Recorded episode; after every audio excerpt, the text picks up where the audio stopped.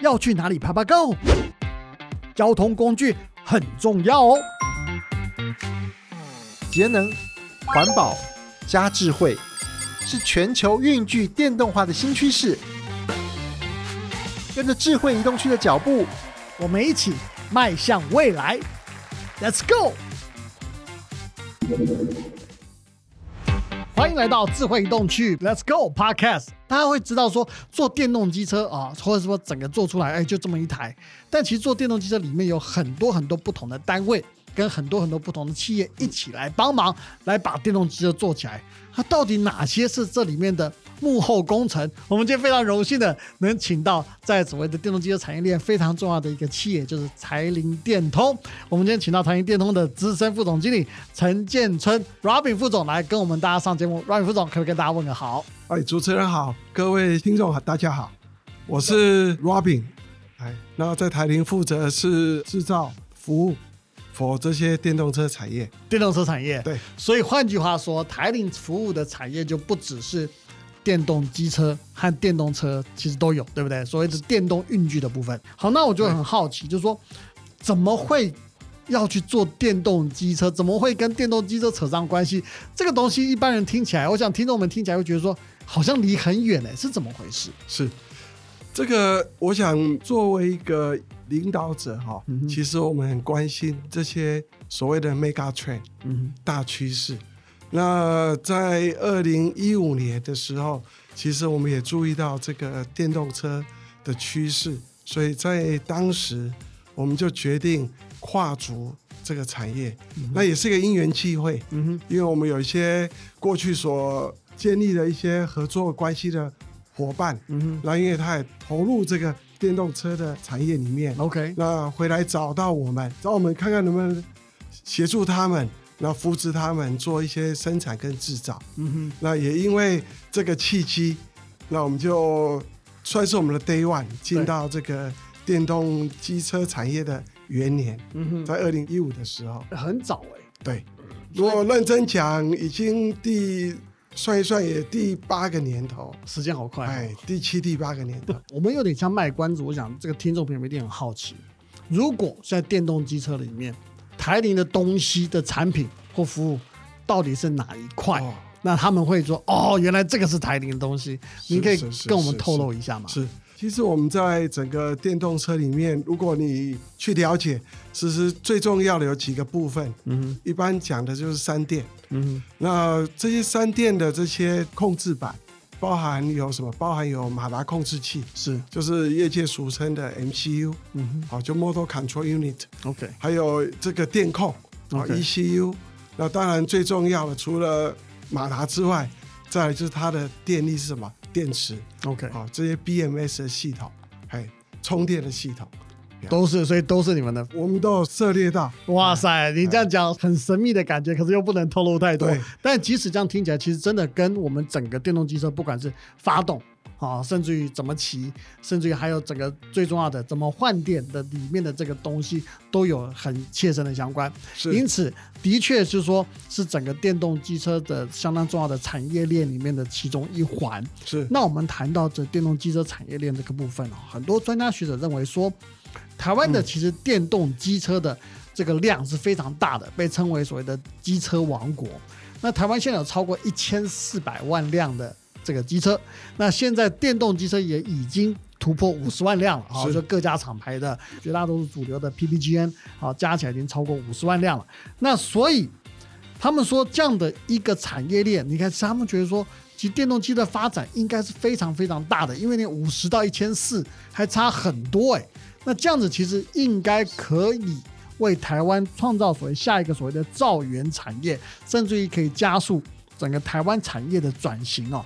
那本身像台铃电动就是一个 ICT 专精的一个企业，您怎么来看这次的机会？是用你们有用这个次机会进行所谓的整合，或者是说你认为说这是一个对你们来说相当重要的发展机会？是，的确，我想在 Day One 我们决定要进到这个电动汽车的产业，事实上台铃也做了很多的调整。嗯哼，好，我分几个面向来讲。是。第一个就是因为我们提供的是生产跟制造，嗯，所以我在整个制造上面的这些设备，制成、管理，还有我的人员培训，好跟这个组织，事实上台铃都做了大幅度的调整。OK，所以现在这个电动机车这个事业，事实上在台铃是一个独立的 BU，哦，是单独拉出来的。单独拉出来。OK 它有 dedicated 团队，OK，好，不管是工程团队、业务团队，好，行销团队，嗯都是独立的。是哎，那另外一个很重要的一环就是说，你要跨足这个车子的生产，电动车的生产。事实上，我们的工厂需要被认证。哦，好，所以业界有一个标准，就是所谓的以前叫 ISO，嗯哼哦，现在改名叫 IATF 一六九四九。，OK，所以你要先取得这个认证，然后有实际的生产经验，那这个单位就会给你认证，你才被允许做这些生产跟制造。了解好，所以台铃本身是有这个认证的取得。那当然，整个生产制造也必须要很严谨，所以我们的对供应商啦、对材料啊、对这些生命周期的控管啊，事实上也有别于我们一般的一些其他的生意的管理方式。嗯哼，嘿，我们采用的是更严谨的方式，嘿，确保这些品质能够符合我的客户跟消费者。好，那我想请教一下，那即使我们做了，比如说给我们涉足了这个电动机车或电动车这个产业里面，那对台铃来说，你们现在做的这个东西，未来它的发展性，或者是未来可以延伸到其他不同类别的服务吗？你有看到这样的前景吗？有的，因为我相信，因为刚好提到，其实台铃的生意是 global 的。对哦，全世界的，对，那我相信这个电动载具、电动汽车，国内的市场，其实如果你放眼国际，其实有很多更大的市场。对，那我想这也是我们现在这个伙伴积极在推广的。嗯哼嗯哼好，在对岸啦、在东南亚啦，在世界各国都在推广。那我们觉得，呼应刚刚主持人讲的，这是不是一个造园产业？肯定是是好，因为这里面的服务的 content 事实上多很多，OK，而且这供应链事实上不仅是过去我们传统油车可以继续来 support 这个供应链之外，嗯事实上也衍生出很多我们像这样 ICT 产业来共享盛举。OK。哎，那像 ICT 产业的话，我想我们刚刚虽然绝大多数谈的是台湾的这个电动机车这个部分哈、嗯您谈到 global 就是整个国际的整个面向这边，有没有可能在现在全世界最夯的电动车，也就是四轮的电动车这边，其实对台电来说也是一个非常好的机会，不管是台湾的红海 MH 制造的联盟啊，或者其他这样的国外各个原来的传统车厂，甚至于特斯拉这种东西，你们都有可能成为他们的 partner 之一，成为它产业链吗？谢谢主持人问这问题。其实既然是电动载具哈，嗯就不限于两轮。OK 那我相信四轮也是一个如火如荼在进行的。好，那台铃也不是只有跨足两轮对，啊。事实上，在我这个单位里面，嗯事实上我们也开始接触四轮的一些生产跟制造服务的机会，是提供给国内的业者。哦，哎所以这个呃里面有些 hint 哈，那但是我们好像不大能讲太多商业机密，我们就先保留在这边。但的确，我们可以听到台铃在做整个作业上面，不止只有两轮，四轮这边也开始它的是一些扩展以及它的生意的一些规模在这个地方。是是是，好，那我想这问题我稍微转一下哈，就是说台湾的这个电动机车的这个产业，其实这几年来很多人说像在做云霄飞车。好，那在对不对？在二零一八年、一九年的时候，哎，其实很夯，它的销售量也很好，一下这个占市占率啊冲到所谓的超过百分之十两位数的一个状况。那在二零二零年开始，当然政府的政策有一些调整啊，或者这个补助方式有一些调整，所以受到很大的打击啊。整个哇，好像有人说什么崩盘呐、好像减一半的什么，他们有很多人以为快完蛋。结果在二零二一年度过了所谓的新冠病毒疫情之后呢，在下半年之后，哎，又整个又冲回来了。好，所以它真的是一高一低，一高一低。您怎么看这个电动机车产业忽高忽低的状况，对你们有没有影响？的确哈，刚刚主持人用这个“打击”这两个字哈，我非常有深刻的体会。你有对对对对对，因为我们其实电动车这一块，我们事实上占有率还蛮高的。嗯哼好，在从生产制造这一块，是所以这些忽高忽低，其实对我来讲，就是真的是坐云霄飞车，也会对不对？对对。那我想这个是一个过程。嗯那我相信也因为这过程，我相信我们的政策也好，或者是消费者也好，或者整个大环境也好，慢慢会归于健康。嗯那我是这样看，就是说有些政策问题的确很容易左右消费者在买车的意愿。对，好像。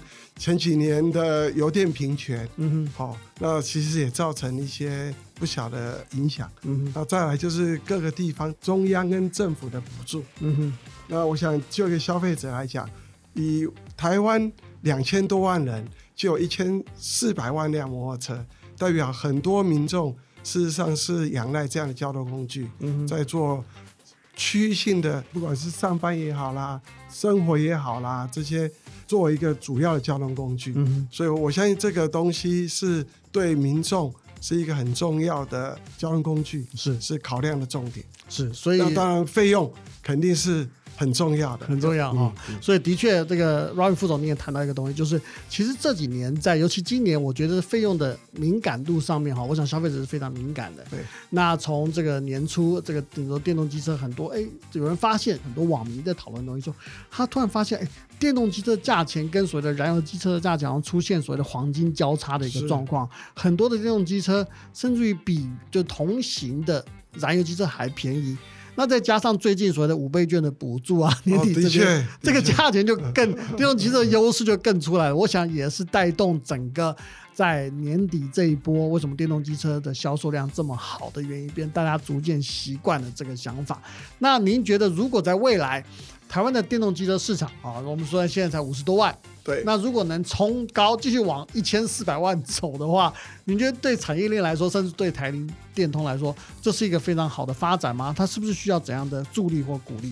是肯定。如果你现在五十多万跟一千四百万，大概不到三个 percent。对，好，那你可以想象，其实这个成长的空间哈有多大？嗯，那我相信刚才提到。其实跟传统油车比起来，其实它的一些电子的 content，嗯，跟一些智能化的东西、感测的东西、控制的东西都多很多，嗯哼。所以我觉得这是一个可以让 ICT 产业有更多创新的机会。那当然有创新就带来商机，好，所以我是蛮正面看好这个电车的发展。对 ICT 事实上是一个从业绩的成长，还有从创新的影响。那当然，我们要做一些更多的投资，怎么样提供更好的服务到这一个电动车产业。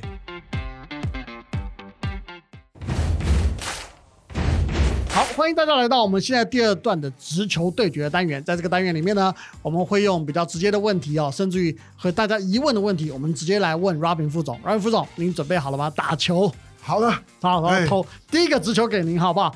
好，第一个问题哈，台湾电动机车产业真的能够撑起所谓的整条产业链吗？尤其对台银的角色来说，您怎么样来看这个问题？我曾经听业者提到，就是一台电动机车哈，大概需要六百多家的供应商，嗯哼，那里头不乏一些传统机车的供应商。那我认为电动载具。电动机车因为创新、智能化，还有更多高科技的功能的导入，我想这的确可以带动整个产业链更多 ICT 的业者的商机跟投入的机会。再加上目前的市占率事实上是不高，对，嘿，而且过去传统的车子。本来就是百家争鸣，是。那当然，现在国内电动车业者毕竟还是少数，对。那我们希望这个未来更多的厂商的投入，能够带动起更多的业者，大家共襄盛举。那因为过去台铃在传统的机车并没有参与的机会，那因为电动机车的需求，我觉得我们自己都觉得我们有新的商机跟成长的动能。所以我们的团队其实是非常开心，能够有机会参与这个盛世。而且这个您说的盛世，其实真的是一个全世界的一个趋势哦。就像您开始说，其实不止在两轮，其实在四轮上面的发展是非常无限的，也很少有这种机会能从头开始就加入这股全球的浪潮，其实真的是蛮好的一个机会。那我补充一个东西，就对台铃来说哈，你们自己会怎么样去做？你们现在的整合，或者会不会推出更多的服务，让自己在产业链中的这个角色更加的稳定？你们这有什么未来的计划？我想分成三个部分。好，第一个就是怎么样提供垂直整合的服务给业者，因为这里面有很多模组，那需要做一些更高度的集成，好跟整合，这是一块。然后第二块是说，因为各种东西推陈出新。包含这些半导体啦，事实上都有一些新的技术在投入，好像最近有人在谈这第三代的功率元件。嗯哼，事实上它可以提供更高的效率，然后更长的操作时间、更节能的产品。嗯好，这是一块。那当然，从材料的使用，像现在很多都使用这些铝基板，那也有很多人在讨论未来的铜基板也好啦。陶瓷基板，那这些不同的技术、不同的材料使用，对我们的生产制造都是一个新的商机跟新的挑战。嗯，我们需要去克服，怎么样持续提供高品质的产品，当业者使用这些高科技的东西。所以，真的就是说，像您说的，随着业者的这个技术一直在往前推进，其实对台铃自己本身，你也要去 catch up。你要去跟上这这股潮流才可以，对不对？是的，是的。好，那您刚讲到一个模组，我觉得这个字很有意思哈。对很多电动机车业者，其实他们对这个也是有感觉的。为什么呢？因为我想，电动机车除了跟传统燃油机车最大不同点，除了是这个所谓的能源补充的方式不同以外，最大一个是他们在维修车辆的时候，以往燃油机车只要修。啊，什么地方坏了，修一个小东西就好。什么地方坏，它是修东西、修零件，是不同的状态。那你怎么来看这件事情？因为有些消费者说，哎，他好像不大适应。但是其实这个是不是全世界的一个趋势？我想是的。哦，就是像现在一些电动车也好，他们可能都趋近模组，就刚刚提到的这些啊，MCU 啦、ECU 啦、BMS 啦，事实上他说以模组的形式。那以现在的维修体系。去看，事实上就像车子一样，其实他们现在都仰赖一些电脑，嗯哼，好，那去做一些侦测，看看系统哪个地方出问题，嗯哼，那你也知道，当有问题的时候，都是以模组的方式在做维修，对，那我想这个也是未来一个商机，跟对业者来讲是个挑战，怎么样让更多的人可以加入这个系统里面。提供一些售后的服务是，那当然它也是另外一个商机。对，好，就我们从制造的角度，那有些人是从服务的角度，服务消费者的角度。好，所以换句话说，我想我们这边大家都可以认同一件事哦，就是说，在如果在整个不管是电动车的整个产业里面，哈，不管是两轮或四轮里面，把市场做大是非常重要的一件事情。我想这是全世界各国。包括台湾都在努力的一个方向，因为把市场做大，你才能够养起整个供应链，你才整个养起整个的生态系。包括像台湾的传统机车行的转型，其实跟把市场做大也有相当重要的关系在里面。好，那现在问题来了。到底政府该做什么事情？政府该不该补助、持续补助，或者做更多东西来扶持整个产业链？您的看法怎么样？从个消费者哈，就我个人来讲，我绝对是支持政府持续补助。那第一个，这是对的政策，那这也是呼应整个全球目前的趋势，尤其是一个在成长初级的阶段，我觉得还不到市场机制的阶段，这样的过程。其实政府应该出钱又出力，大力的推广，从政策、从资源的投入啊，鼓励民众多使用这些节能减碳的载具，哎，也可以降低污染。那第二个是也可以降低噪音。好，那副总，这个直球对决第三题哦，这个直球要来了，请您打击哈。好，那这个您认为哈，政府在 ICT 产业？它是不是也可以提出一些补助，甚至于一些奖励的方案，让整个台湾的 ICT 产业可以发展的更好？您的看法怎么样？我们当然也是希望政府哈照顾我们这些 ICT 业者，那提供一些奖励投资，好，其提供一些这个税负上面的减免。是。那为什么这样讲？因为刚刚提到智慧载具，之所以智慧，它就是有很多 sensor 啊这些 smart 的东西在里面。那再来就是这些东西都需要创新。那过去台湾在 ICT 业者在这些软硬体都累积了非常多年的实战的经验。嗯哼。所以如果电动车业者能够跟 ICT 业者结合，然后共同来发展，共同除了制造生产之外，结合这些软硬体的实力。事实上，我相信我们所做的电动载具、电动汽车，势必可以推广到全世界的市场，让大家耳目一新，看到台湾的创新在这个电动载具上面。好，欢迎大家来到我们第三个单元“快问快答”。在这个单元里面呢，那我要给这个 Robin 副总嘞小考验，好不好？那我们用很短的问题来看 Robin 副总到底心里面是怎么样想的，看他选哪一个答案。那大家注意一下了，好不好？Robin 副总准备好了吗？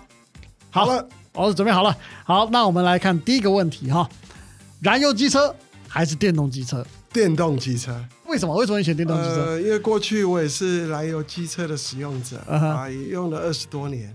那我对新科技来讲也是充满了好奇，对，跟看到这个未来的希望。嗯哼。那作为一个业者，因为台铃刚只做电动机车，对，所以我一定要选电动机车。那你现在有在骑电动机车吗？还是还没有？但是要嘛，对不对？好，但是我这个未来的趋势是好。那第二个问题来了哈，该补助燃油机车 还是该补助电动机车？我再讲一次。这个补助电动机车，我想这是大势所趋。那如果真的大家需要节能减碳，那当然电动汽车是需要政府持续在政策上继续推广，让更多人来使用。好，那我们来再看第三个题目哈。那 ICT 的技术该怎么样运用在所谓的电动机车产业里面？刚刚提到台铃在生产制造服务上有很多的琢磨。过去这几年哈，我们也开发了不少的专利，大概目前有八个专利通过。那这些专利事实上就是在怎么样让我们的产品做得更可靠、更稳定。好，那目前还有三个专利在申请。啊，这也是一个台铃对以 ICT 产业对这个产业的一个 commitment，就是说我们在生产制造上，我们其实持续专注。然后透过这些专利的申请，然后让这个产品让客人更满意台铃的服务。是好，那最后一题，您既然都讲到台铃了哈，那 我也要把这个球再做给你一次，看你怎么接这球。那最后一个问题，快问快答，就是台铃电通的未来计划到底是什么？是台铃从创业到今天大概四十多年，那早期我们是作为一个电信业者。好，在设备的供应商，嗯，近期这二十年，事实上我们也很成功的转型，在工业的市场，那近期呢，就是我们全心全力的投入电动车产业，嗯，所以刚刚提到电动车产业目前也是占有台铃一个非常呃重的业绩的比例，嗯哼，那另外两个我们投入的也跟台湾息息相关。一个就是半导体设备，嗯哼，啊，另外两块就是过去我们的 DNA，就工业的网通跟工业的电脑，所以我们现在把这个称成金三角。OK，好，就有未来的，有现在如火如荼在进行的，还有过去我们的根基。那在这上面，其实所有的投资、所有的人员素质的培养、所有的这些公司的一些策略，事实上我们都有。独立的部门在服务这些客人，嗯，好，所以我想我们是在对的趋势上做对的事情。好，那我们今天非常谢谢台铃的副总 Robin 副总来跟我们分享这个东西啊，我想。在整个电动机车里面，大家在骑乘的时候，其实真的很难感受到或很难了解到，在背后有上百家的所谓的背后的产业链的厂商跟企业在一起做这件事情。其实对台湾的产业来说，真的很重要。因此，我记得我们在之前访问的时候，有学者说到，其实政府给电动机车的补助，它其实补助的并不是给电动机车，而是给电动机车整个产业链。